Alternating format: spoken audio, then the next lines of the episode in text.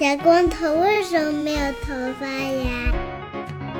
请听《世界莫名其妙物语》。欢迎收听《世界莫名其妙物语》，一档介绍世界中莫名其妙知识的女子相声节目。我是见谁都好为人师的见识。我是站在台上听相声的捧哏演员姚柱。我是一顿饭能吃十八个苹果派的 Y Y。今天助攻应该说你是困得要死的，姚柱。今天助攻真的是困得要死，好困啊！哎，可能 最近变年轻了吧？都已经九点了，小学生都要上床睡觉了，多好！没错，我这个早上九点钟也是还没起，年轻人早上也要睡得久，还没起。我们这我们这个台都突然一下恢复了青春，是怎么回事？哎，不愧是一个年轻的电台啊！我给大家说个段子，要给大家介绍我最近在教一个文学理论课，然后呢，这个文学理论课呢很有意思，对吧？它有各种推荐书目哦。怎么说呢？不同的课本儿，我们这个课是平行班好几个人一起上，我就问这个组织这个大家一起上这个课的，一般一个课他有一个所谓的 coordinator，就是他一个人他负责这整个平行班，大家就上面有一个 boss 这样。我就问人家说咱们用哪个课本啊？哥们跟我说你想用哪个课本就用哪个课本。我说哦，好哎，掏出我这个古早的那个什么诺顿，就是他有有一个那种直接是理论文本的那个书，嗯，掏出来了。虽然那玩意儿是英语的，但是反正教教也可以。哦，我就跟他说不对啊，我突然想到一个问题啊，我们期末考试的卷子不是我自己出啊，我们所有班要用同一个卷子。你跟我说用不同的这个课本，那我期末考试怎么办？跟我们说。哦，那我把期末考试卷子给你看一下啊，你你你就是不要偏题偏太远，就是以前的卷子啊，肯定这学期应该不是同样的卷子。我拿来一看，说 好啊，这题我也不会做。上海某 大学的朋友啊，你们有福了，你们这个老师啊。前几天还在跟另外一个小伙伴，今年开始教书的一个小伙伴说，基本上就是老师都是现学现卖，不是不是现学现卖，其实这个文学理论。我我必须要说，文学理论这个东西我是会的，就是这个东西我是是很擅长的。但是有一个什么问题呢？这个期末考试卷，他万万没想到的是，他首先他有十个还是二十个选择题，然后是填空题。填空题那边有什么题？我觉得有一题特别刁钻的，他问你说阿多诺这个人的国籍是什么？为什么要考这种东西？我说这什么三星智力快车，对吧？就是什么开心词典问题？为什么要这是送分题吧？其实本质不，这不是送分题。阿多诺的国籍有两个，阿多诺不仅是德国人，他还是美国人。有没有想到这个问题？对吧？就是非常刁钻。但是我就觉得说，你出一个期末考试卷，咱们能不能出点这个学生能学会的东西？你背人国籍，你考一个考人国籍，他哪怕是火星人，他那个理论还是一样的，对吧？就是。总之就是说，它有很多的选择题，很多的填空题，然后最后还有一些那种简答题。但那个简答题呢，基本上也是以背诵为主的，所以就觉得说这个，哎呀，这个课啊，教出来的学生啊，也不知道能不能做出这个题呀，怎么办呀？你们这个老师啊，有福啊，有福啦，朋友们，有福了，有福了，我们都信了，我们都信了。他说他是很擅长的，我们都相信。嗯嗯嗯嗯嗯。为什么要说现学现卖呢？因为我们这期这个节目这个稿子啊，可能是。两年前写的，所以这个诸位讲师们今天对这个稿的内容都不是非常的熟悉啊，所以可能会有点磕磕巴巴的讲的不对，大家包涵包涵啊。是，就是这个稿子，我昨天还看了一眼，因为聊着说我们我们录一期这个食品的节目吧，好久没有录食品的节目了。对，然后呢，我就去寻找这个食品的节目，找到一个二零二零年十二月份左右写的一个稿子。然后呢，因为我昨天又特别忙，在忙一些乱七八糟的什么报销啊，什么那是正下个礼拜要开会呀，什么这些有的没有的那些事情。然后呢，就没有怎么仔细看。今天点开一看这个稿子，想说坏了，这个题我不会做。传统异能，这个 这个传统异能，教师上课一看，哎，我今天要教什么？其实我不会。脑海里的橡皮擦。好了，我我们目前为止啊，这开头的这么一长段，主要就是为了撑时长，因为我们记不得这些节目的内容。我觉得，我觉得就因为今天我对吃的这块就是很有心得，就是前几天还在跟助攻说，我上周才吃了整整一盒十八个。所以我觉得 都是那我们就跳过最开始的那一段，就是什么什么苹果它到底有什么种类，我们也搞不清楚，为什么呢？你先今天姚柱，你给大家介绍一下，你为什么今天这么困？哎呦，我的妈呀，朋友们，我今天为了研究这个苹果这个东西啊，我从本地图书馆借了一本关于苹果的书啊。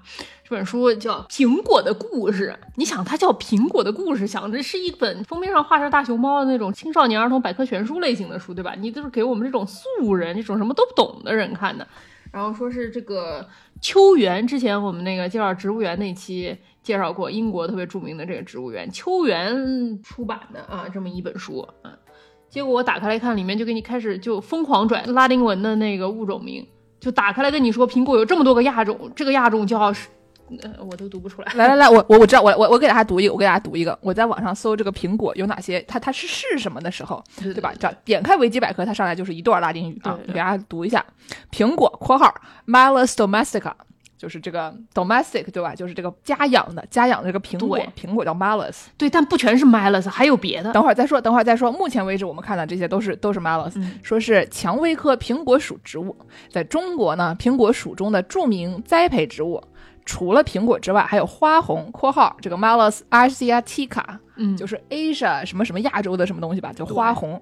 揪子，揪子是什么东西呢？它好像是一种那个梅子那样的东西，因为它叫 Malus prunifolia。对，prune 就是梅子嘛？嗯，对，prune 是梅子。海棠花，海棠花是观赏植物，所以它叫 Malus spectabilis，就是 spectacle 的那个词，就是可以观赏的那个东西。对，然后呢，西府海棠，西府海棠是什么呢？它是小的，所以它叫 Malus micromalus。嗯。你这听听这个名字对吧？就苹果小苹果，我对对对对，你是我的小呀小苹果。还有垂丝海棠叫什么 Malus halliana，这个我就就可能就是一条一条的那个意思，反正就是对吧？你点进去一看，就我我学我学学学拉丁语的嘛。这真的就是就这些呢，是六种苹，这只是六种苹果属植物。咱就是说，苹果属植物有多少？它有混的，它有什么差一个什么？这两个是杂交的，还有什么加一个什么？这两个好像是嫁接的，我不确定啊。然后还有各种上来就给你拽这个什么 DNA sequencing 啊，这个基因测序什么的，我真的是看的困的来，真的是仿佛回到高中学不会生物的时候，困得要死要活，什么都没看。我们俩高中时候生物都贼差，对。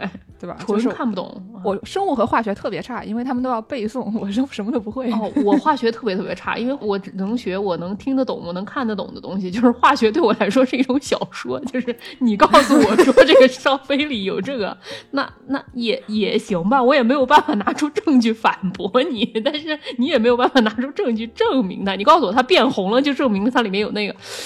也也行吧，对吧？就这种感觉。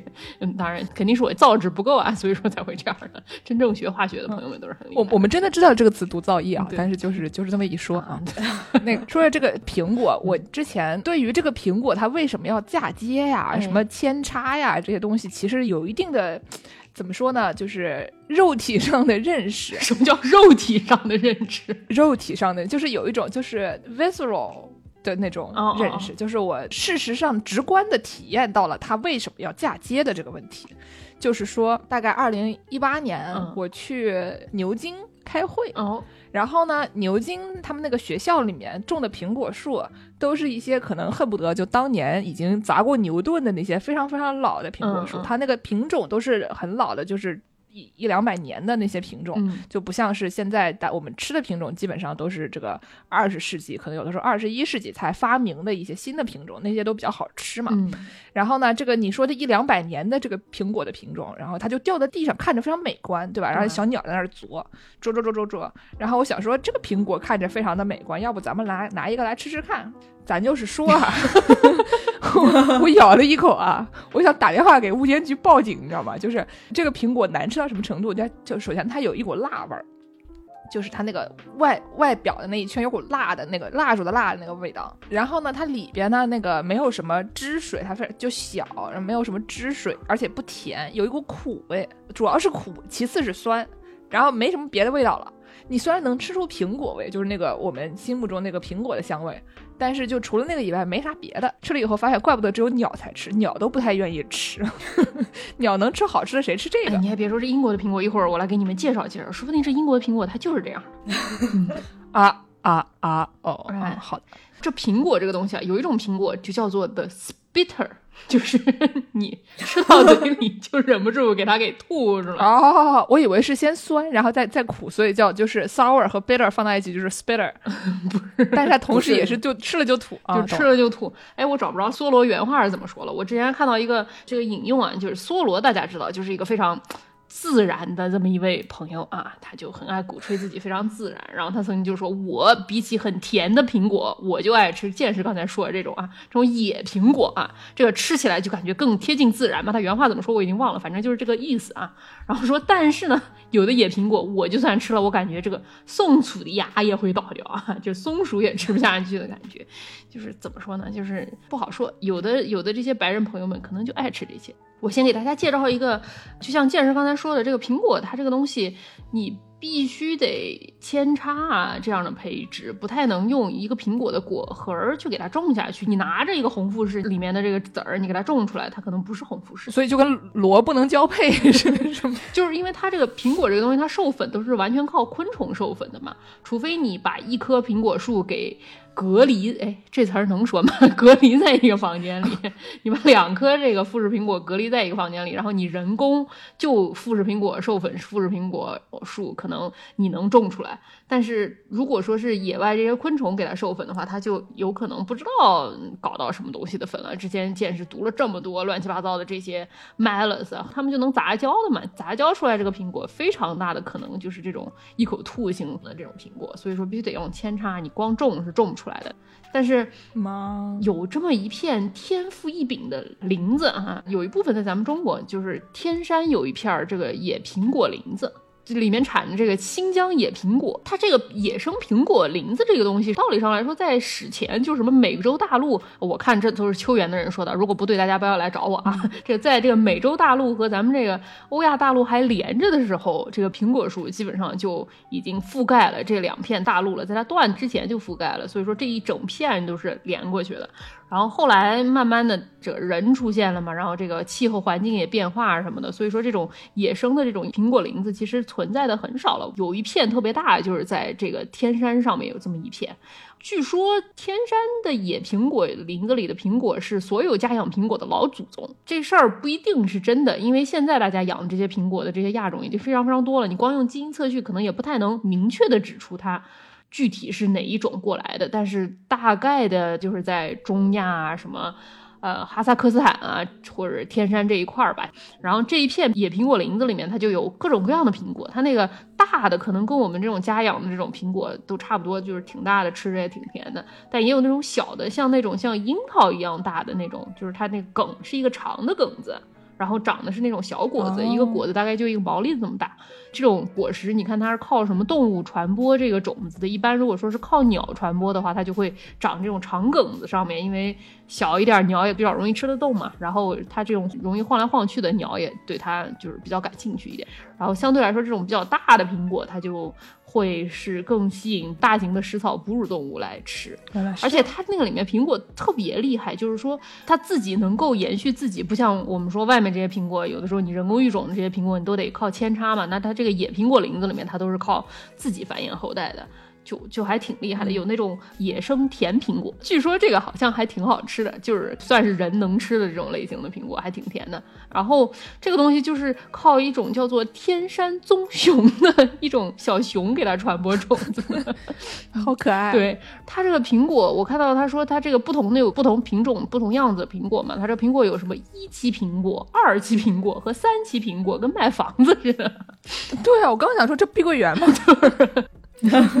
不是，就是它那个夏天，你比如说在夏天夏末的那个时候产的比较早的这种苹果，就是一期苹果，它相对来说比较甜，然后比较红一点，然后一撞可能就破了就烂了。然后到二期就大概是秋天的时候结的苹果，然后这个苹果就会相对来说更硬实一些，没那么甜，然后它那个更黄一些，没那么红。然后到最后快到冬天的时候，它结那个苹果基本上是全黄，然后就非常结实，有的时候能在枝头挂到第二年。再掉下来，然后就让动物吃了，给它播种。然后这个天山棕熊好像就是它很厉害，它可以吃掉这个苹果外面的果肉，然后把它里面那个种子给分出来，但是它不把那个种子给消化掉，就是再排出来嘛。因为苹果的种子好像是有一些氰化物在里面。哦，那可能就就是柯南里面用来毒死什么路人的那些东西。对对对，有那个杏仁味儿。对对对对对对，你吃一吃那玩意儿，说不定好像真的还有点杏仁味儿。我小时候不小心吃到过的。就什么叫你吃一吃这个东西？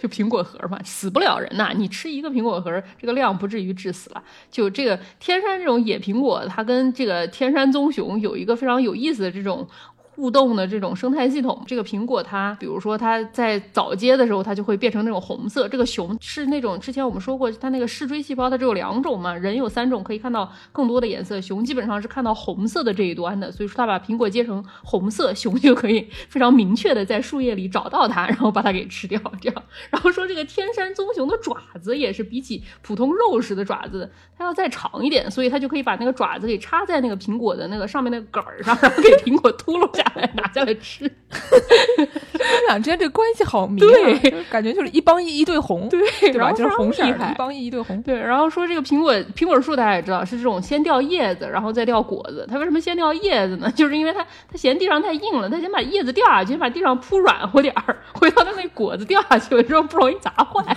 我所以掉下去之后，小动物还可以再找它来吃。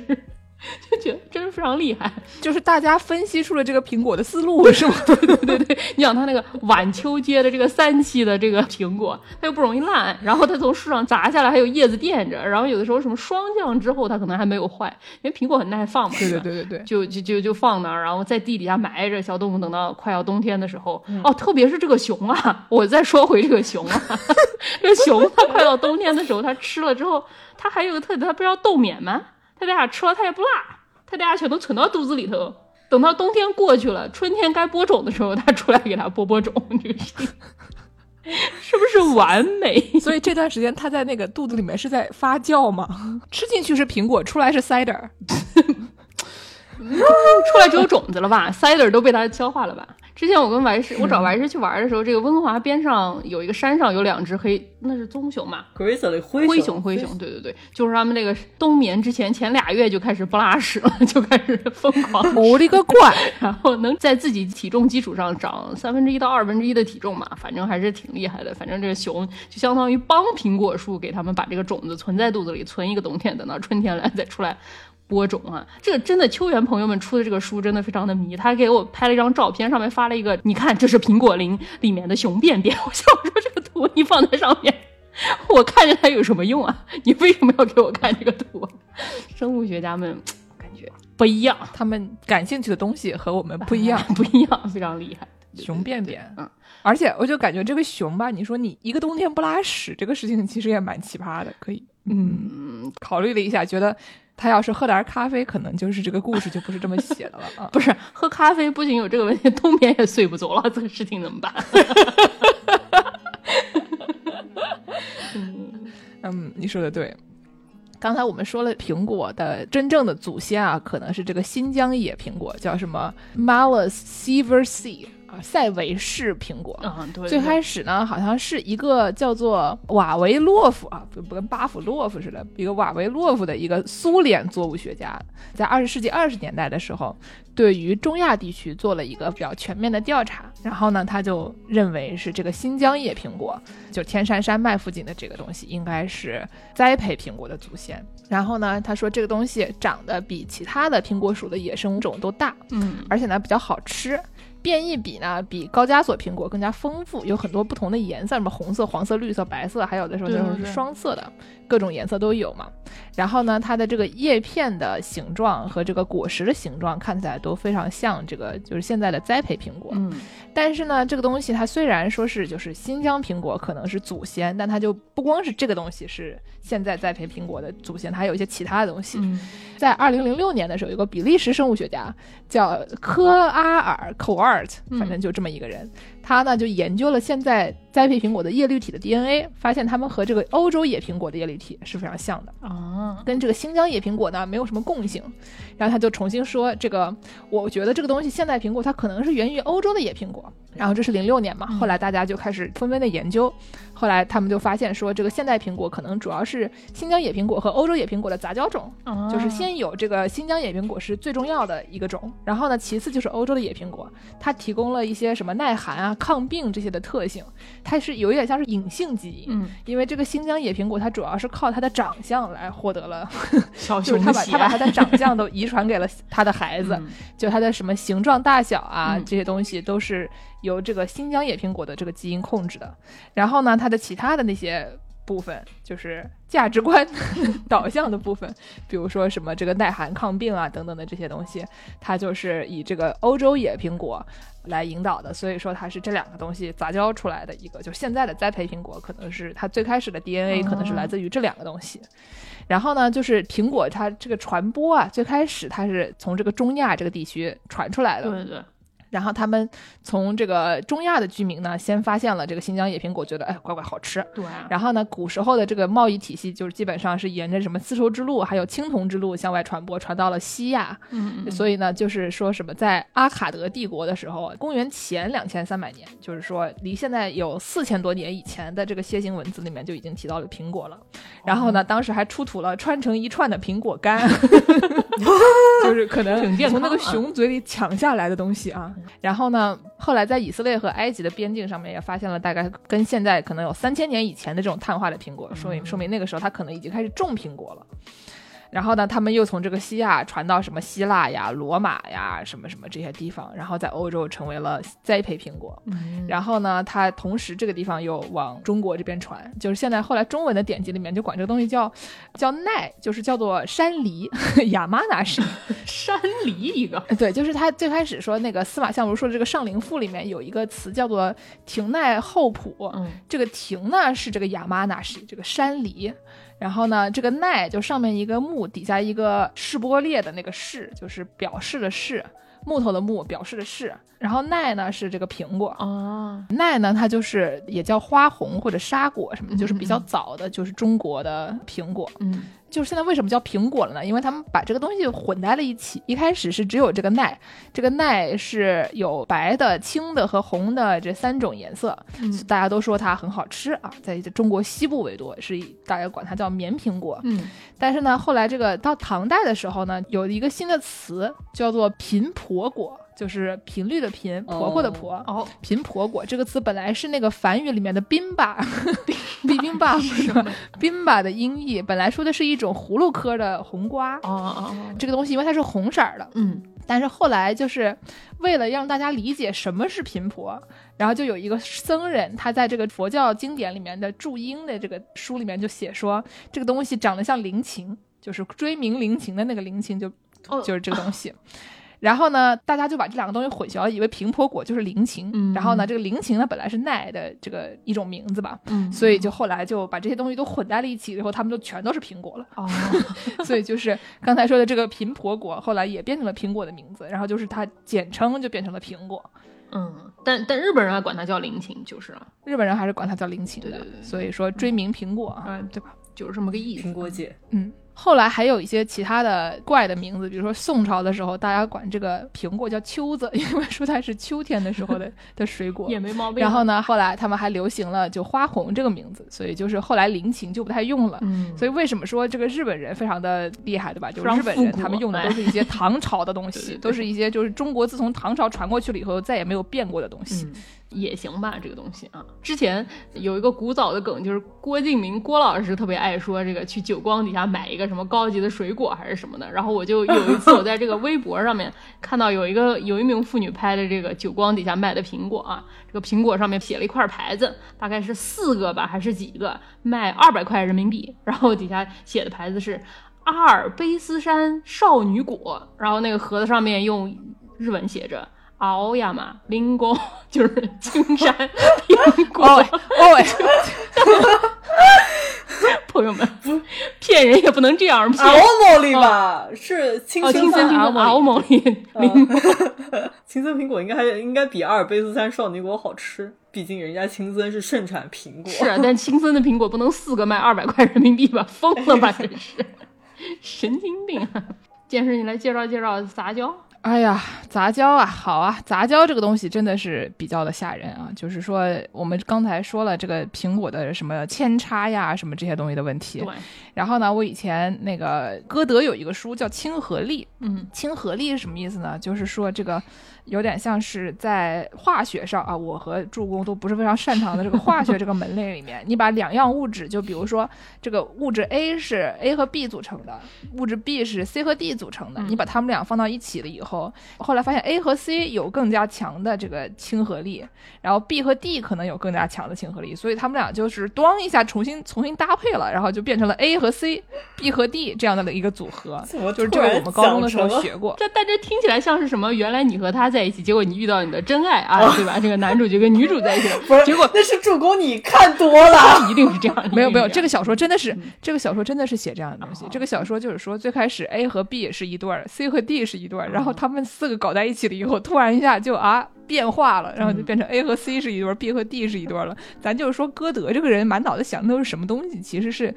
嗯，令人深思的。八点档看多了。对对对，它呢，就是这里面有三种亲和力，一种是这个化学上的亲和力，嗯，一种是这个人类的情感 chemistry 的这个亲和力，还有一个什么呢？就是这个植物的扦插。这个时候，当时正好大家开始研究这个东西。等等，这是哪来的？这有什么关系啊？人类情感亲和力，然后什么化学亲和力，怎么就是植物扦插了？这哪儿跳来的？就是这个小说里面呢，这个小说它是一个很短的，就是一个 novella 那样，就中篇。的一个小说，然后它主要的内容讲的是这两对男女啊，他们之间的这个就是 love shuffle 的一个 爱情洗牌的这么一个排列组合。这个啊，古早日剧啊，对对对，好日剧，老日剧。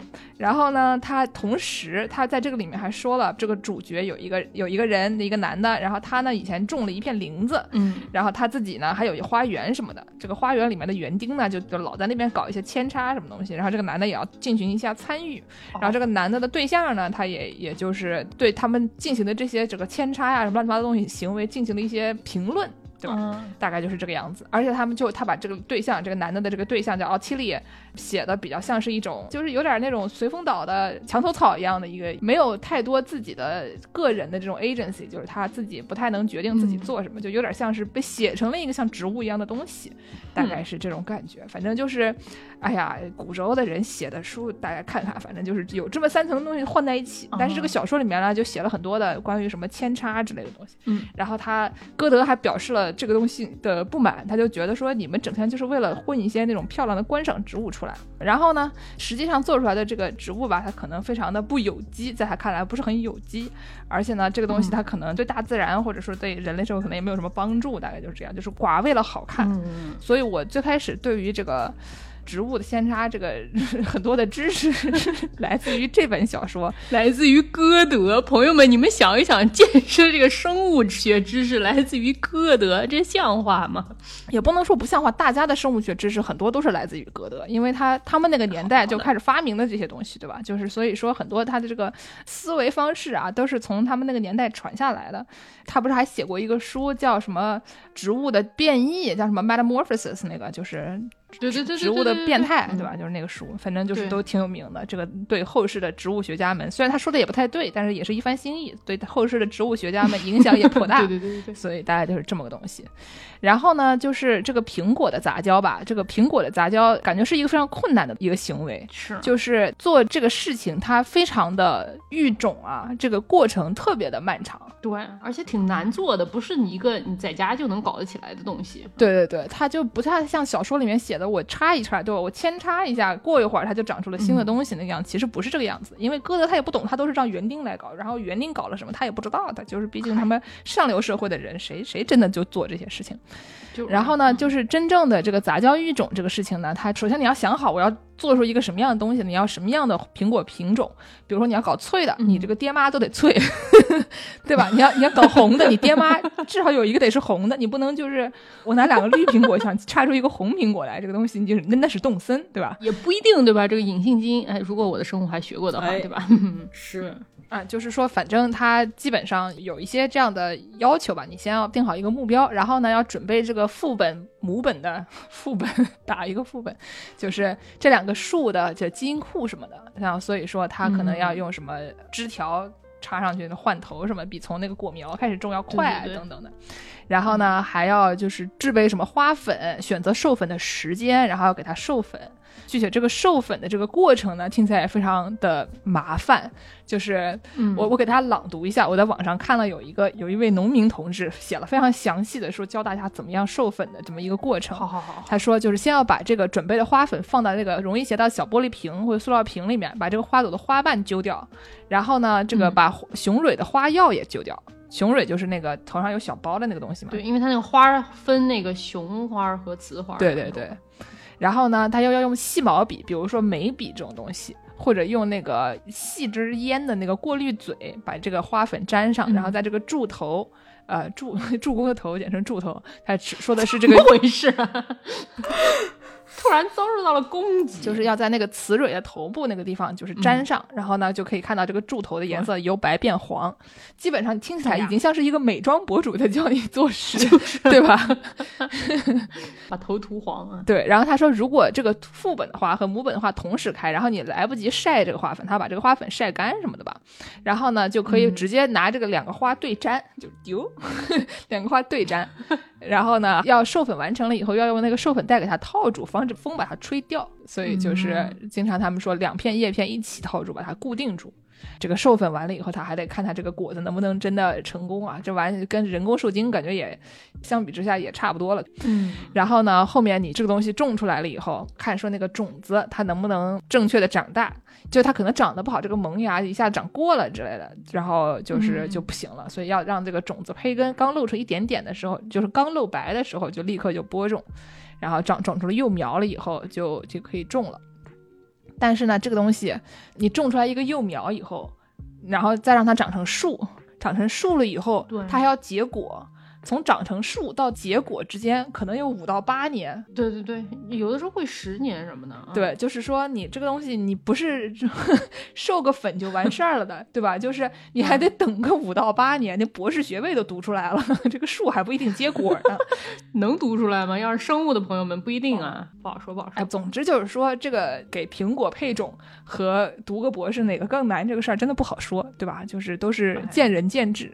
反正总觉得就是做农业的。朋友真的是很辛苦，就而且特别靠天吃饭，你也不晓得他能种出什么东西，你也不知道为什么，对吧？对啊。然后呢，这个除了苹果能就这么配以外，它还有很多乱七八糟的我们现在知道的一些东西，比如说什么哦，苹果梨哎之类的，对吧？对对对，水果的各种奇怪的混血儿叫 bastards。总觉得听着 不太对劲啊！这个事情突然开始骂了起来，什么美洲草莓混智利草莓能混出菠萝莓，就是说那个草莓它是粉红色的，特别浅的粉红色，吃起来像菠萝。嗯，我觉得偏白色，对对。然后呢，那个黄西瓜，黄西瓜是西瓜和哈密瓜混出来的。黄西瓜咱们南京江宁特别多啊。我们那个江宁那边会产的有一种小的一种黄瓤的皮特别薄啊，那一碰它就就裂成两半，那还挺好吃的，挺好吃。对，然后还有猕猴桃和醋栗，醋栗其实我们平时不怎么吃，但是混了猕猴桃以后可以混出一种叫奇异莓的东西。哦哦哦，我听说过，就一个小的那个奇异果那个。对对对对对对对，它是那个皮就是绿色的，看起来像个梅子，打开来一看以后，里面长得跟奇异果一样，是那个有完全一样的瓤，就贼怪。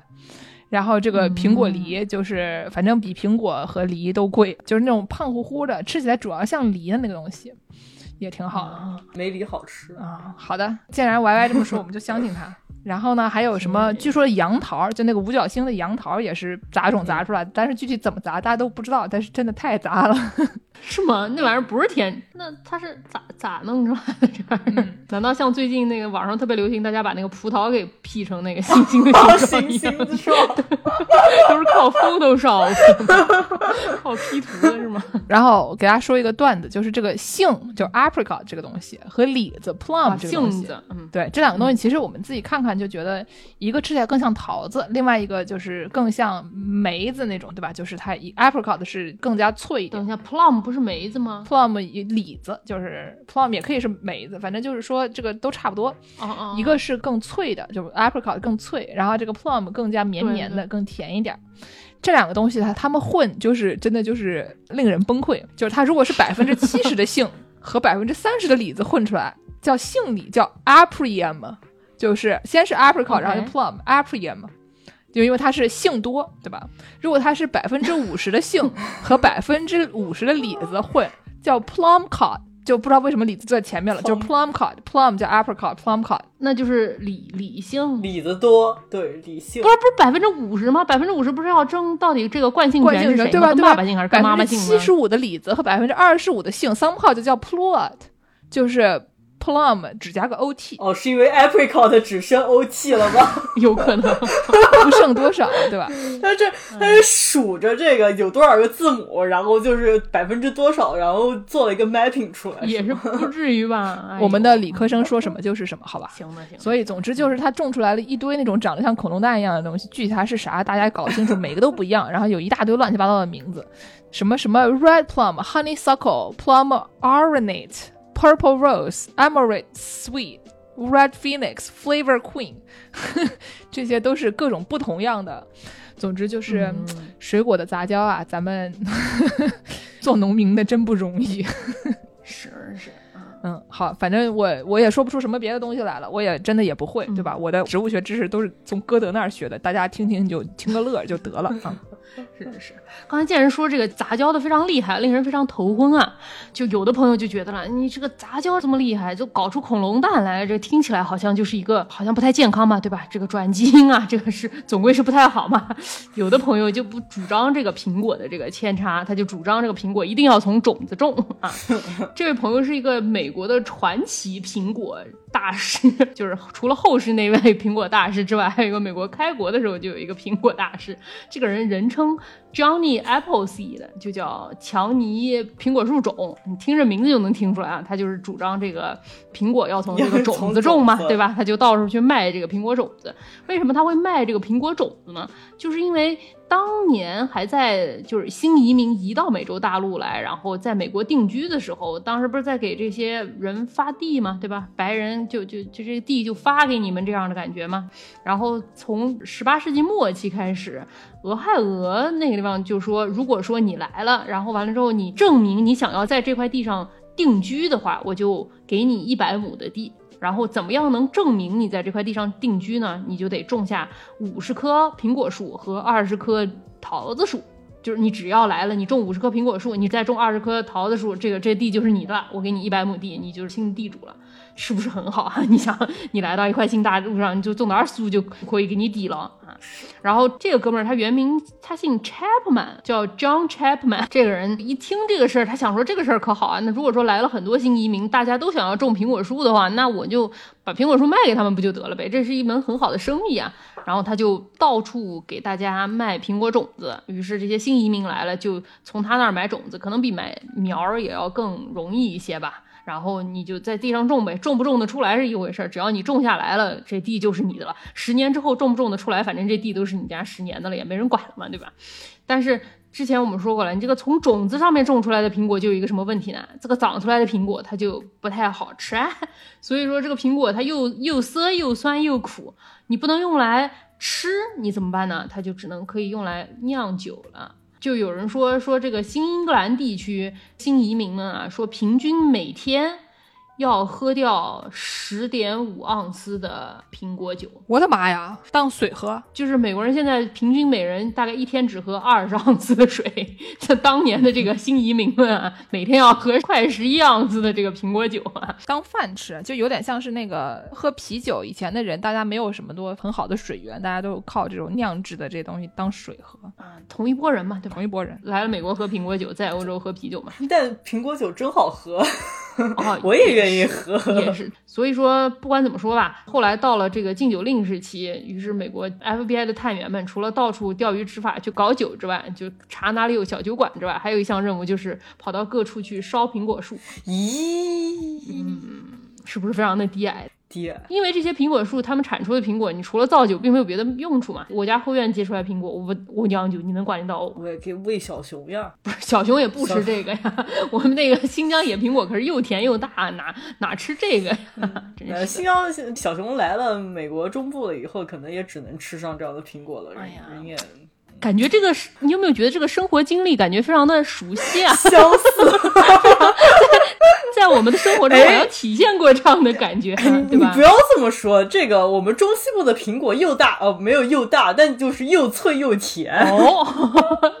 但是除了这个之外，对吧？你你原来在家吃香喝辣，来到了美国之后只能吃点，哎呀，对吧？哎呀，说这个中西部的苹果又脆又甜，我还是给我们介绍介绍中西部之光苹果吧，啊。对，就虽然呢，我们现在大家都不在中西部，哎，我在啊，你在说什么？我在啊，你这 也在。对我这儿妥妥的中西部。哦，那那助攻去你们中西部超市的时候，能看到有一个品种的水果叫 Honey Crisp。我不知道，我只吃红。我知道，我知道，Honey Crisp 好吃的。我是人称香香，就是因为那个上野动物园的那个大熊猫。它只吃红富士，然后从此被人叫香香了。啊，虽然我也是一个只吃红富士的人，你也是香香，大家都是香。我也是香香。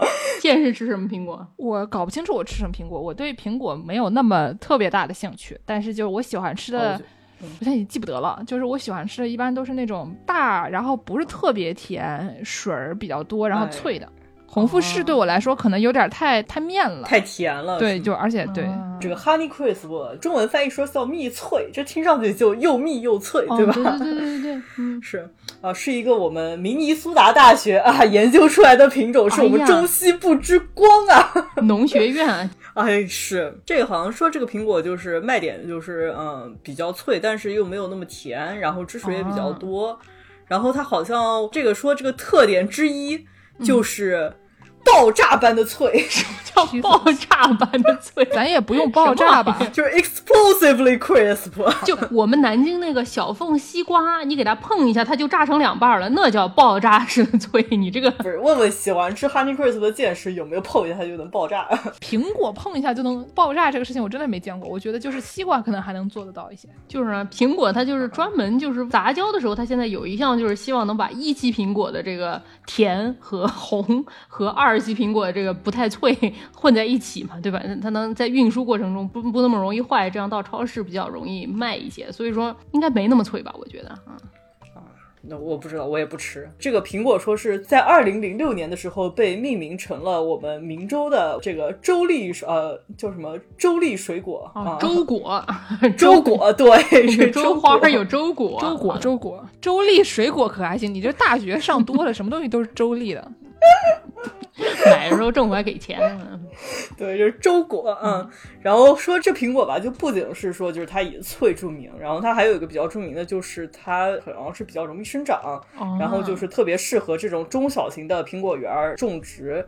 然后就产量可能也比较好，然后就还能拯救一下这种产量，能拯救一下中小苹果园的盈利。那不然呢？明尼苏达这个地方是人住的地方吗？是物种能生长的地方？明尼苏达研究出来苹果那可不是好长。明尼苏达的这个蚊子长得很好啊，有那么多湖呢。嗯，你说也对，像轰炸机一样。对，嗯，比较好的一个特点呢，就是大家也可能想到了，就明州冷嘛，对吧？对对对。对，然后就是说它就比较耐寒啊。苹果好像就是挺耐寒的，就苹果这玩意儿，你在热带种不出来，它每年必须要霜冻多少天，它才能长得了。是，但这个明州的耐寒是零下二十五度到零下三十度，对吧？华氏啊，华氏，对，华氏，啊，对啊。刺激啊！哎，说多了这个甜的苹果，剑士一开始说他在英国吃过一个特别难吃的苹果来着，对不对？嗯，对，真的很难吃，就是又苦又酸啊，又苦又酸啊！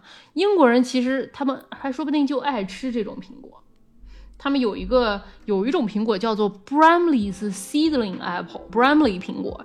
这个苹果是一个诺丁汉的某一棵树上种出来的，然后后来都是从这一棵树上拔枝条出来扦插出来的，是一个一八零九年的一名妇女种出来。这个妇女她本身不叫 Bramley。但是她在门前种了一棵苹果树啊，这个苹果树种出来之后，她家这个房子和这个树就一起卖给了一个叫做 Bramley 的哥们儿。这哥们儿把房子买下来之后呢，就有一个农民就来问说：“哎，我看你家门口这苹果树上面长的苹果蛮多的嘛，我还能搞你这个来钱啥？搞出去卖啊？这农民怎么也是南京人啊？那英国南京人多哎，对吧？著名的诺丁汉全是南京人。然后这个 Bramley 就说可以。”你拿去卖可以，但是你要以我的名字命名，以后这个苹果就叫 Bramley 苹果。你说这事儿跟你有什么关系？又不是你种的啊。对呀。然后说现在这个百分之九十的英国厨用苹果，就是做饭用的苹果，都用的是这个 Bramley Apple。哦，对，因为中国不太厨用，中国人除了做拔丝儿苹果以外，其实不太就是拿这个 苹果做菜，对吧？英国人贼爱用苹果做菜，就拿它，它可以拿它来什么炖肉啊。是。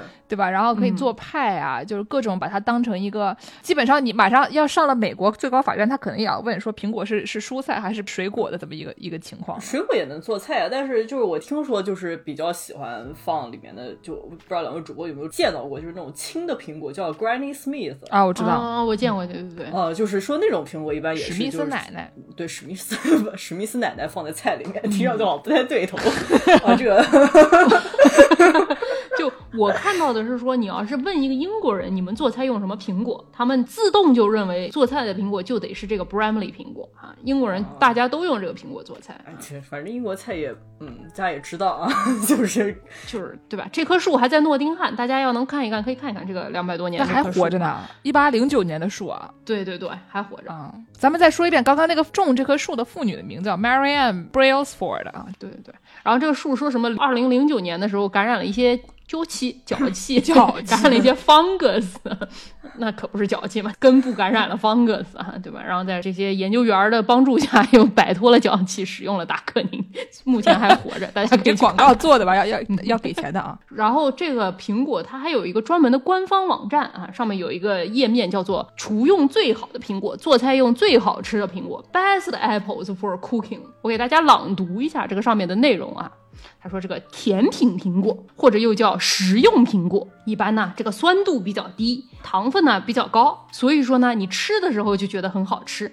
但是呢，你用这种甜的苹果做饭，煮一煮，它这个苹果的苹果味儿就会慢慢的消淡了。所以说，它做饭吃并不好吃。啊，这苹果味儿这个叫 apple flavor 啊，就是苹果那个词加个 y。” Apple flavor，就这个 Bramley 苹果，有那个 Reddit 上问一个英国人，问英国人说这个苹果它哪里好吃？为什么做饭好吃？英国人说它有苹果味儿。这个事儿行吧。然后这个 Bramley Apple 它这个官网接着说啊，说我们这个 Bramley 苹果啊，这个非常独特啊，因为它酸度非常高，甜度非常低。所以说，它做菜的时候就会有一种更强烈、更酸的一个苹果味儿。煮完之后，它还有强烈的苹果味儿啊。然后说这个 Bramley 苹果啊，还有很好的质感。煮了之后，它就会入口即化。一般的这种苹果，你煮了之后，它不一定会入口即化。说你这种甜的苹果煮完之后，它会有一点有点老，会有点像有点嚼劲的感觉。它里面这个纤维比较多一点啊。像我们这个 Bramley 苹果啊，它煮一煮之后就会化。所以说，他说我这个东西用来做饭非常的好吃啊！不仅这样，我们这个 Bramley 苹果啊，还用来跟这个刚才我还是说的这个史密斯老奶奶啊。Granny Smith，还有这个 Braber 和 Golden Delicious 什么，这三种大家经常用的，美国人可能也会经常用的这种厨用苹果，同样做了同一道菜，然后大家尝了几种苹果之后啊，评委一致表示啊，还是我们这个 Bramley 苹果最好吃。我在这里面放了一个菜谱，大家就点开看一看这个菜谱，你就能感觉到这个苹果它到底好吃不好吃了啊。这个菜谱叫做 Fergus Henderson's。Baked Bramley apple 啊，烤苹果就是烤苹果啊，就是那个塞尔达里面最开始做的第一个菜，对吧？就是把那个苹果扔到丢到火里面，就是烤苹果。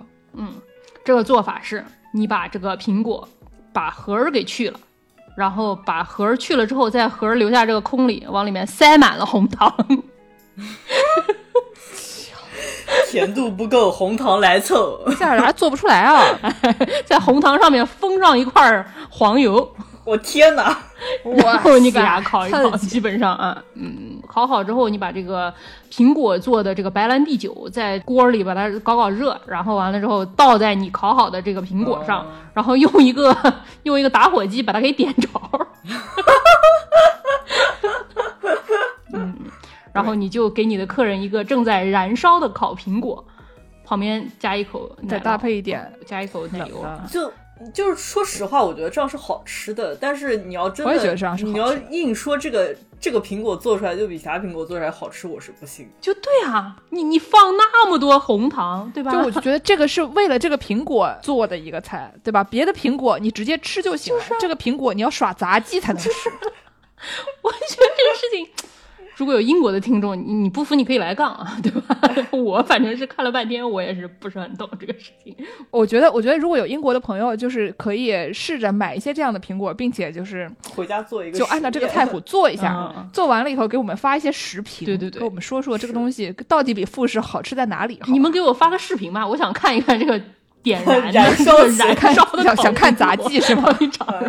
注意防火啊，对吧？这个注意防火，注意防火。其实这个这个还好，这种东西不会特别不安全，因为那个酒精一烧光立刻就没有了。也也对，也对，离窗帘远一点就可以。嗯，离小孩也远一点。对对对，离眼睫毛啊，什么那个隐形眼镜啊，什么的也远一点啊。我这个怪怪，不要讲了，隐形眼镜怪怪，喝死我了。不要讲了，不要讲了，这个东西真的是太吓人了。我们下面讲讲别的好吃的苹果料理行不行？不要再考虑烧隐形眼镜这个事情了，这太吓人了。然后我们下面就进入这个歪师这个今天非常激情准备推荐的这个 section 啊，这个环节啊。歪师一听到苹果，你们看歪师现在已经开始跳舞了，歪师咧起了嘴，开始在屏幕里跳起了舞。歪师的这个好开心啊，抓蛋子了。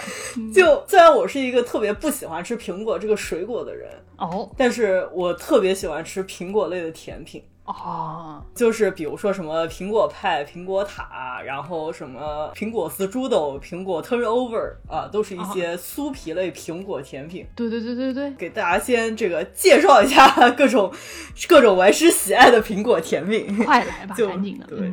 就苹果，就是超市里面或者是餐馆里比较常见的是苹果派吧，就是对对对，嗯，就是一两个酥皮，然后中间大概是包了很多那种切成苹果小块儿，然后又裹上糖浆，裹上肉桂做的馅儿。对啊，青年小伙子的前身啊，对，苹果派乐队。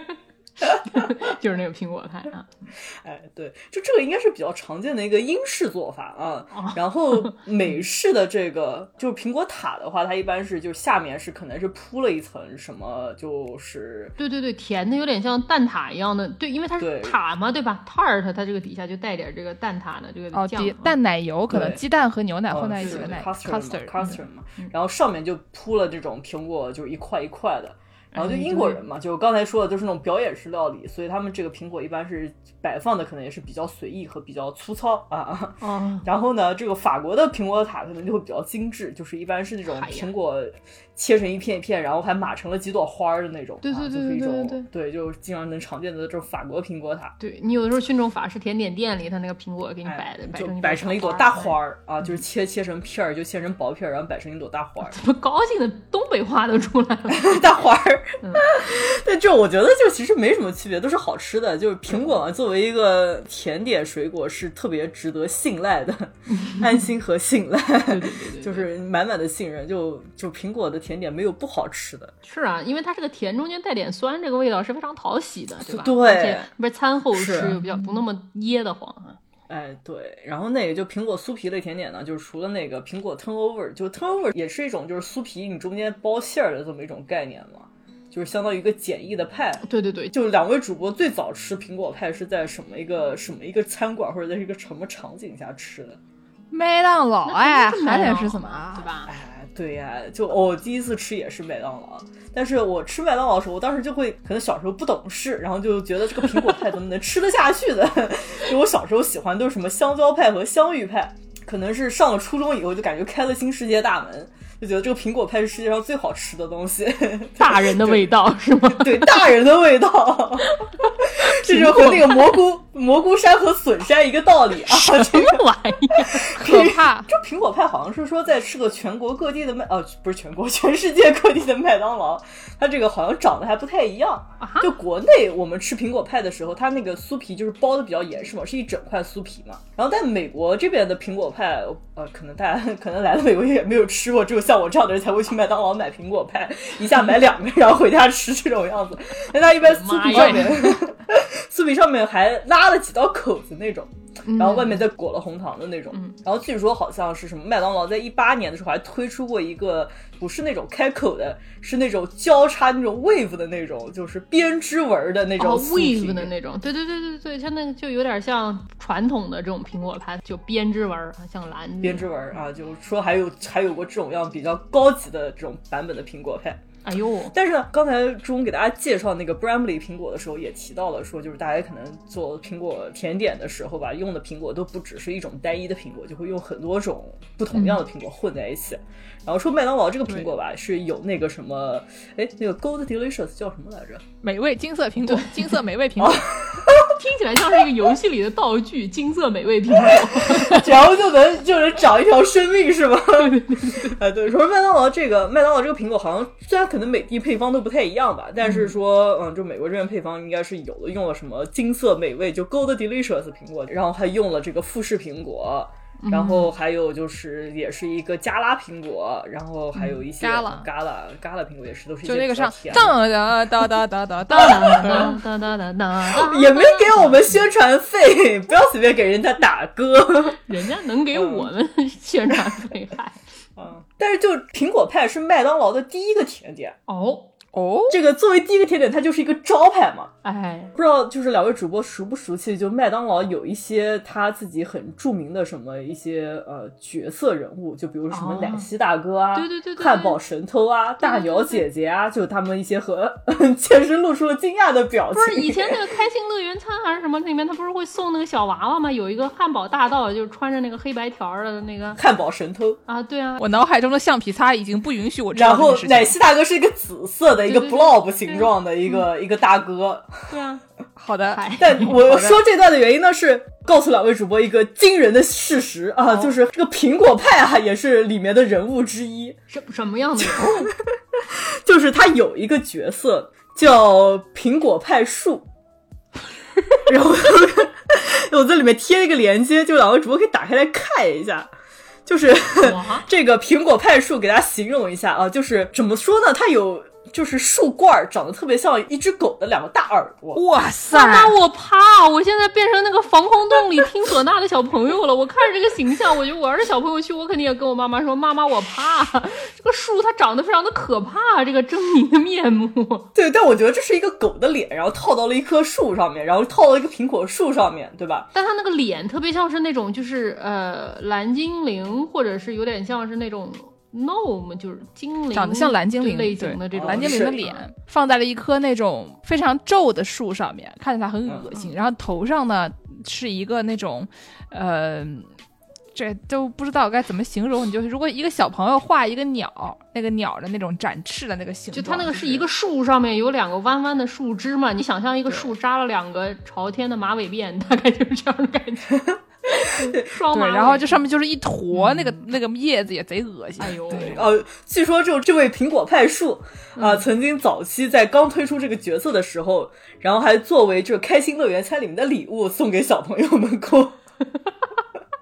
小朋友们肯定很不哎呀，想要，我老命啊！我操小朋友，们肯定很不想要。小朋友不想要。对我发现这个屏幕就具体介绍苹果派树这么一个网网页，然后它这下面有一个留言区，有个评论，就是有一个网友评论说这个树长得就跟真人快打这个游戏里面啊有一块区域。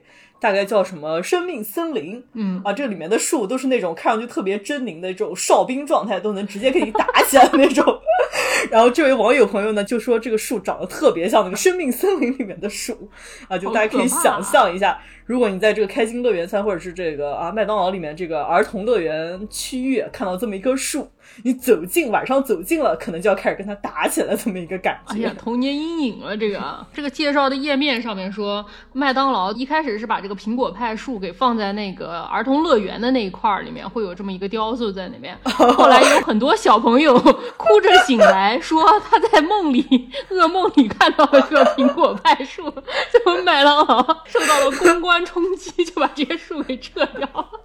那可不嘛，哎多吓人呀！哎，真的笑死了。PTA 都要上去找找他们算账了。嗯。嗯，稍微给大家安利一个就比较好吃的苹果酥皮甜点啊，就是 Apple Strudel 就是 apple strudel，嗯。是那个苹果漩涡的意思。啊，是苹果漩涡，它一般就是也是一个酥皮吧，然后一般是一个长条状，是叫果馅卷儿。然后裹馅卷儿，就然后就那个酥皮它也是交叉裹出了一个花纹的那种感觉，嗯，然后就里面也是一些跟苹果派相似的苹果馅儿，就是苹果切成了丁儿，然后撒上了一些什么肉桂，然后裹上了一些红糖，然后放在里面。但这个怎么说呢？就吃起来特别方便，就是它这个酥皮和 因为它是裹在一起。对它这个酥皮和苹果馅儿的这个平衡特别好，就是酥皮也没有太多，因为你吃多了那个酥皮，你会觉得黄油味儿特别重。嗯，呃，然后就苹果馅儿也太多的话，你会可能就是像苹果派那种，就是基本上厚厚一打的苹果馅儿，你就可能会觉得太齁了。然后这个我觉得就是苹果丝猪肉，就是这个平衡特别好，就我大概一口能炫三十六个这种感觉。我的妈呀！哦，这个 strudel 就这个果馅卷儿和这个之前说这个 turnover 的区别，可能一个就是一个。包子的概念，一个是个花卷的概念。这个果馅卷儿，它给它卷起来，所以说它是一层酥皮一点苹果馅，一层酥皮一点苹果。哦，我觉得是一个肉龙和肉包子的概念。哦，差不多吧，反正就是面皮比例稍微更多一些啊，这样是。就大家喜欢吃肉龙的可以去吃 strudel，大家喜欢吃肉包子可以去吃 turnover 啊。就我们刚才说那个 turnover 那个东西，基本上都是一个方形的，就对折的这样东西，是三角形。这个东西在德文里面经常叫什么 apfeltasche，就是一个小兜，对吧？它折起来以后就是一个小兜 apfeltasche。也有地方叫 Apple Echo，就是三角形的那种，就是呃 Dry Echo 那个三角叫这个名字，所以它有的时候就叫苹果三角。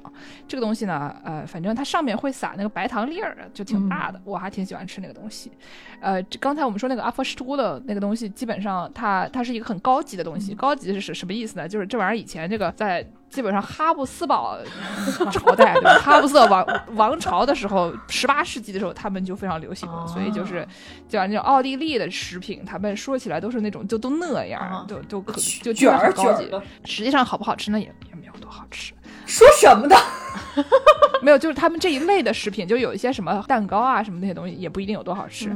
但是呢，比较有名的，除了这个苹果派真的挺好吃的以外，还有一个就炸猪排。哦，对对 对，现在大家都很喜欢吃的，就是什么卡兹，就是炸猪排这东西。然后呢，这个传到了上海以后啊，加了辣酱油以后，啊变成了一道上海名菜。所以就是啊，炸猪排也很好吃。哦，据说这玩意儿最开始从那个巴克拉瓦来的，哦你知道那个巴克拉瓦，就那个中东的那个甜点，就贼贼甜，土耳其酥皮点心。那玩意儿有点太甜了啊，有点受不了。对，改成这样我觉得还可以。改成苹果最好的就是这个甜和酸的这个平衡会比较好一点。嗯，真的就说到这个甜酸平衡啊，我必须得说一句，我对这个苹果有一个，呃，怎么说？我有一点童年阴影吧，或者不能说童年阴影，青年阴影，就是在。姥姥们小时候，我刚来美国的时候啊，我们本科那个食堂里面就会有苹果，大家可以拿着吃嘛。然后他那个苹果。就是，我的妈呀，就是有那种青苹果，可酸可酸那种青苹果。从来我都不知道那苹果怎么吃，但是每天我都看他们有人在吃。这个东西。然后我有一次就震惊了，我眼睁睁看我前面一个白人，他把这个苹果给拿出来，然后用刀给它给切成一片儿一片儿。然后他蒯了一点花生酱，然后就就像当薯条一样吃，拿苹果蘸花生酱吃。嗯，我觉得天爷啊，给我这个天山附近来这个天山小棕熊造成了心理上的巨大创伤。我那儿苹果都是甜的，怎么回事啊？这事儿，哎呦，唉。吃点好的吧，白人有的时候真的是不太会吃啊，可能就是感受一下自然的味道吧，跟梭罗一脉相承啊。然后苹果这个东西呢，它在文化上也很重要，就老有一些跟苹果相关的东西，大家都觉得说，一讲到苹果，对吧？就说那个有一个东西，就是日语叫做不和的灵情，贼逗。就为什么叫不和的灵情？哪两个字儿啊？就是让人产生不和。哦哦哦哦哦，就是。挑拨离间的苹果，哎，说人家坏话 的苹果，对对对，没错，不和的灵情，这个听起来就很厉害了。然后中文呢，基本上就是叫这个金苹果事件吧，反正就是导致了特洛伊战争，对吧？就是谁搞了一个苹果，苹果就是万恶的起源，Gold Delicious 苹果，哎，对对对对，万恶的起源。本来呢是说那个人类的这个英雄就佩柳斯。和海里面的女神这个忒提斯，他们俩要结婚了，就是他是那个阿基里斯的他妈，对吧？阿基里斯的的母亲，这个忒提斯，他们俩本来是要结婚了。这个一个神和一个一个人结婚呢，最开始是由宙斯撮合的。一听说宙斯，我心里一紧啊，觉得马上有没有什么好事。见人之后眉头一皱，发现事情并不简单。天神宙斯撮合了他们，然后呢，当时就找了一堆神啊去赴宴，找了一堆这个神级比较高的神去赴宴。但是呢，有一个什么问题呢？就是宙斯这个人呢，不是很讲究啊。他提供的这个金子做的这个名贵的餐具比较有限，嗯，所以呢，就不是所有人都被请来了。哎呦，其中呢，有一个不和的女神，就刚才我们说这不和的苹果吧，这个这个厄里斯 （Ares） 这个人，他在罗马神话里面叫 Discordia，Discord 大家就知道，就是他是不和的那个词，对吧？Discordia。然后这个厄里斯呢，他没有被邀请，然后他就不是很开心，就说。怎么这么多人请了就没得请我啊？然后他就跑过来用纺锤扎破了宙斯的手，哎，好像串串裤子了，对不起，串串了串了串了串了，嗯，然后呢，他就跑来跑来了以后呢，在这个宴席上留了一个特别大的这个硕大华丽的黄金苹果啊，Golden Delicious，Golden Delicious，对，没没有，就是他这个苹果上面写着这个 Calisty 这个词，意思是说献给最美丽的女神。哎呦，真会！然后他就等于说他们来结婚，对吧？然后呢，你没请他，这个厄里斯不开心了，他就过来给你搞了一个引祸上身的东西，说我要献给最美丽的女神。好了，那最美丽的女神到底是谁？搞事情啊，搞事情，对吧？所以这就是不和的金苹果。嗯，然后当时呢，当时神级最高、长得最漂亮的三个女神是谁呢？有这个牛眼的赫拉，大家都知道，对吧？不是最漂亮，我也硬要是最漂亮，就是因为她是这个古希腊神话里面天后嘛，是权力最高的，就是奥林匹斯山众神里面权力最高的女神。然后呢，是宙斯的这个合法的老婆就之一，但是和宙宙斯的就正妻，正妻。什么法不好说，哎，就是蔡少芬啊，对，爱爱。然后呢，还有这个爱情的女神，对吧？代表爱情美丽的女神，这个阿弗洛狄特，爱神嘛，相当于是维纳斯，罗马神话里面的维纳斯，爱神长最漂亮，这个毫无疑问的。对对吧？还有呢，就是我们白羊座的女神雅典娜，战神、智慧女神。对，而且就是说，你要说长得不漂亮，她打你。所以说，一个是一言不合就要开打的雅典娜，一个是就是定义上最美的阿弗洛狄特，另外一个呢是这个权力最大的，就我说啥就是啥的赫拉。那么赫拉，对吧？你说他们三个哪个长得最漂亮？你敢问这个问题，你不就是这是送命题啊？就是，嗯，所以呢，他们就让宙斯判定说谁能获得这个苹果。宙斯非常害怕，宙斯想说：“史上最大修罗场，史上最大修罗场怎么办呢？”宙斯就进行了一整个甩锅的动作。他找了一个人间的王子，叫 Paris，Paris Hilton 那个 Paris 啊，帕里斯，巴黎的那个词，说。不如哥们儿，哥们儿，你帮我解决一下。人家活得好好的，人家当时在特洛伊旁边的山上放羊，人在山上坐，锅从天上来。对，王子过得好好的，然后突然呢，宙斯给他发个微信说：“哥们儿，帮我一下。”而而宙斯喊你，你也不能不去。对吧？就是你不去，你马上你也被化成雨啊！哎呦，对，哎呦，所以呢，赫拉和雅典娜和阿弗洛狄特他们三个人在赫尔墨斯的引导下，就去了这个爱达山，然后让帕里斯王子给他们做仲裁。然后呢，这个 Paris 后来他就就是一整个大法官的动作，就是我们上一期节目里面讲说，我我是负责鉴黄的，对吧？就是决定什么东西是真的黄。帕里斯呢，就是在这个权力和这个美的定义。和这个智慧啊，这里面选选了半天以后，选了说我们还是给爱神阿弗洛狄特。哦，你知道为什么吗？为什么呀？因为他被贿赂了。因为阿弗洛狄特说，你要是选我，我就把人间最漂亮女的海伦啊嫁给你。哎呦，我就撮合你们俩。哎呦，然后帕里斯一想说，哦，人间最好看的女的那可以啊，对吧？那我就去了。金苹果应该给他这个。对，那对面？金苹果给海伦不就完事了？就是。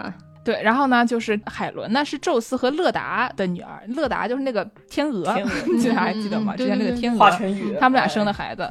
对，所以呢，就是 被称为世上最美的女人。然后她和这个王子啊，就是最开始说这个，你要是选我，我就把海伦嫁给你。然后他就跟这个刚那个王子就跑了，跑了以后呢，好了，马上就特洛伊战争了，就大家就是为了抢海伦，然后 特洛伊战争了。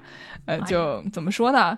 所以苹果这个东西啊，引祸上身啊。就之前那个说什么，在那个伊甸园里面，对吧？伊甸园里面也是蛇跟他说：“哎，苹果还差。”伊甸园这个问题我们搞搞清楚。伊甸园以前讲的不是苹果吧？不一定是苹果，但是后来伊甸园我们之前还说过，它有可能是香蕉，对不对？那个树的形状，伊甸园它所在的这个位置啊，这个地方它很有可能是香蕉，还有很多地方画的它是无花果，对，很有可能是无花。但它为什么后来变成了苹果？好像就是因为它这个什么拉丁语。里面这个苹果叫做 melon，好像跟它这个邪恶只差了一点点啊，是一个谐音梗的概念啊。我感觉伊甸园那会儿有这个苹果吗？除了咱们这个天山有这种比较好吃的田 野苹果，这个伊甸园里有这么好吃的苹果吗？很难说。也不一定要好吃吧，对吧？不是，哎，你要想它不好吃，这个夏娃她把它摘下来，这口很难吃，脸都皱到一起去了，丫头还吃吗？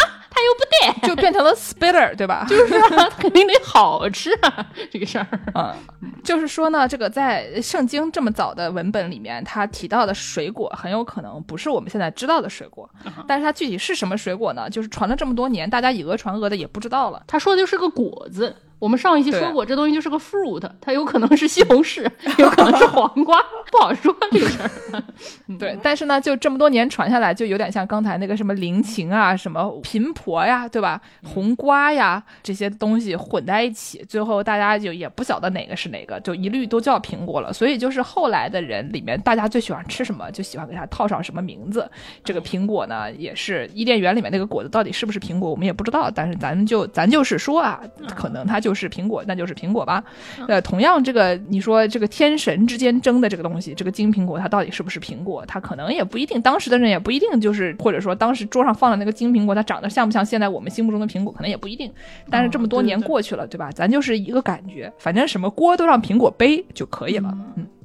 但是有一些故事呢，就跟苹果正儿八经还有点关系的。比如呢，最后给大家说一个吧。比如说呢，这个有一个传说，有一个传说说这个苹果公司他们的 logo 最开始呢是一个特别复杂的一个 logo，最开始是一个看起来像牛顿坐的苹果树底下，然后咚叽被砸中了，画的就是 极其的复杂的这么一个东西。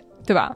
然后呢，就后来他就现在我们知道的这个是一个苹果上面被咬了一口，大家就说为什么它是这个形状，有各种猜测。后来他们公司就说只是为了看起来不像樱桃而已，对吧？就长成这样的东西多的是，你怎么样才能让它？看起来正儿八经像个苹果呢，他就是说，就是啊，画成这个样子就比较像苹果。咬一口意思就是你等于说给它一个 scale，给它一个大小的比例啊，你这一口是多大，能表示这个果子是多大，是这种概念。一个扎个头啊，就是这个意思。当时呢，就是有人问说，你这是不是为了纪念这现代计算机之父这个 Alan Turing 这个阿兰图灵这个人？苹果公司的人就说啊，我们也希望他是这样，但他并不是这样。苹果公司的人当时就说，就是因。咱要是有这么一个好故事，对不对？我们这个股价又能再升一点。但实际上它不是这样，他们也不能瞎说。我讲实话，那个时候苹果公司的人感觉好像还蛮失森的嘛。的确，的确，非常的老实。是一个质朴的年代哈。当时的确是这样。然后呢，为什么要纪念图灵呢？对吧？就图灵这个人，他他很厉害，他发明了图灵机这个概念。然后等会儿给大家介绍一下什么是图灵机。这哥们儿呢，他有一个重大的贡献，就是破解了德国人的密码。就二战的时候，就破解了德国人的密码。他们一帮人在这个密码的研究方面做出了很大的贡献。然后对于这个呃二战的胜利也做出了很很大的贡献。总之呢，就是说他对于这个计算机和这个程序的理解。就有人认为啊，他们说他们破解这个密码，让这个二战缩短了两年哦。然后呢，这哥们儿他除了在破译密码和计算机程序上面有很深的造诣，他还是一个长跑运动员。哦，就是他比一九四八年奥运会金牌的那个成绩慢十一分钟，而且在同一年跑赢了同年奥运会的银牌得主。这么厉害，基本上是一个你如果真的把他拿去奥运会的话，能得个牌儿的这么一个人。然后呢，他同时又是一个男同性恋。然后呢，有一天呢，他的房子被抢了，他就认为是她男朋友拉了另外一个人一起就把他家抢了。哎呀，可能跟她男朋友关系不太好，就发生这个事，他就去报案了。警察就查查了半天以后呢，就是把这个火反而引到他身上来了，认为他这个搞同性恋，搞同性恋，当时在一九五二年的时候，在英国还是一种刑事犯罪，就甚至都不是这个就是民事犯罪，是刑事犯罪。然后呢，他就是你你一同性恋，你能怎么办，对吧？他然后他就认罪了，他就有两个选择，一个选择是进监狱，另外一个选择是缓刑加化学阉割，就注册女性荷尔蒙。可能什么好处是你能长出更多的头发，坏处就是你也能长胸啊。哎呦然后呢，他就选择了这个女性化的激素，变成了一个有女性性征的人。哎呦，而且他的这个工作也受到了影响，所以他很多就是本来以前做那些非常牛逼的事情，就可能就不让他做了。哦，后来呢，他就是就一九五四年，这当时是一九五二年的事情，然后他一九五四年就死了。嗯，这个死的时候呢，就是他们在他的公寓里面发现了一个有氰化物的苹果，这苹果吃了一半就放在那边，所以说就是当时就大家知道他死于氰化物中毒。嗯，但是呢，就是他到底是不是吃苹果自杀的这个事情，大家就不是很确定，因为他们没有去研究这个苹果里面是不是含有氰化物。嗯嗯，所以就是说，有可能呢，是他在这个房间里面搞了一个用金子电镀勺子的仪器，用这个氰化钾来融化黄金。嗯，所以呢，他有可能只是一个事故，也可能他是把这个氰化物放在苹果里面自杀了，而且他经常就是在睡觉之前吃苹果，有的时候吃了一半 睡着了，这个事情也是他经常做的。所以呢，就是他的家人，他妈认为他。他不是自杀的，嗯，但是呢，他也有可能是自杀的，因为有很多社会压力，对吧？你说你突然有一天活得好好的，有就宇宙让你变成一个女的，这个事儿就谁也接受不了啊，对吧？是。但是他同时他可能之后还有很多别的工作要做，所以就是也不是大家不是很确定他到底是不是自杀的，但是他的确死于这个氰化物中毒，并且他的床头有一个苹果。所以呢，就是这个都市传说就变成了说，这个图灵吃了苹果，就像白雪公主一样自杀了。后来呢，为了纪念他，这个苹果公司的 logo 就变成了一个苹果，上面被咬了一口。实际上，这是每一件事情之间的关联呢，大家都不是很确定。但是苹果不管怎么样，它都是罪魁祸首。咱就是说吧，就苹果也挺不容易的。跟苹果有什么关系？不应该是当时这个落后的社会制度吗？苹果，哎，嗯，刚才我们忘记说这个图灵测试是什么了，就是。以前呢，笛卡尔认为说机器可以跟人类互动，但是呢，就是机器不能像人类一样做出反应，它只能说你跟他说什么，它只能做出一个被动的反应，它不能主动的思考，大概是这个意思，对吧？然后人类是可以的，这是一个非常基础的，就是一六几几年的时候的一个说法。后来图灵测试呢，他就是说，如果一台机器能跟人类产生对话，但是不被辨认出来是机器，那我们就认为这个机器是有智能的，就是一个非常简单的一个说法，就是是这样的。但具体它后来还有什么图灵机啊等等的一些，就是更复杂的东西，我们就就不说了。反正毕竟这些节目都 收费内容，这是收费内容啊啊！一会儿回头叫人民教师白师给你 说。我我有一个朋友还跟我说，他们最近在申一个就是美国的那个什么 Humanities Endowment 那个叫什么人文什么基金会的钱，然后呢准备搞一些一批可能三四篇文章把。就其中有图灵，当时就有一个很著名的论文，想把它这个重新修订，弄成这个人文学者也能看得懂的样子，然后就拉我一起干。对不起，发出了讥笑。我我希望秋园的朋友们也可以学习一下啊。不要再上来给我拽拉丁文明，给我搞这个 DNA 测序啊！看的人头稀昏啊，节目都录不下去。是的，所以说，如果想听这个图灵的这个具体的这些内容的话，可以给剑师打钱啊，然后我们把这个钱弄到这个项目里面，对吧？然后有朝一日我们写出一个这样的书，大家都能看得懂了，岂不美哉啊？太好了，可太好了。行，那我们今天给大家讲了这么多，也差不多了。嗯，就这样吧。嗯，我们片尾就给大家放一个小虎队的《青苹果乐园》的这首歌的原曲，是少年队的一首歌曲，叫做《What's Your Name》啊？您叫什么名字？对，那感谢收听本期《世界莫名其妙物语》，您可以在微博、豆瓣关注我们，也可以关注我们的微信公众号。如果想要给我们打赏的朋友们，可以在微信公众号和爱发电平台给我们打赏。想要加入农广天地粉丝群的朋友们，可以去公众号后台回复“加群”获得入群方式。如果要给我们介绍商务合作的话，可以点击“商务合作”获得我们的联系方式。那感谢大家的收听，大家下期再见，再见，再见。つくりな人魚だ夏を虜にしてあるせないよ胸のライン。内臓急に騒ぎ出すあは絵を知らないのにあ心は急な顔。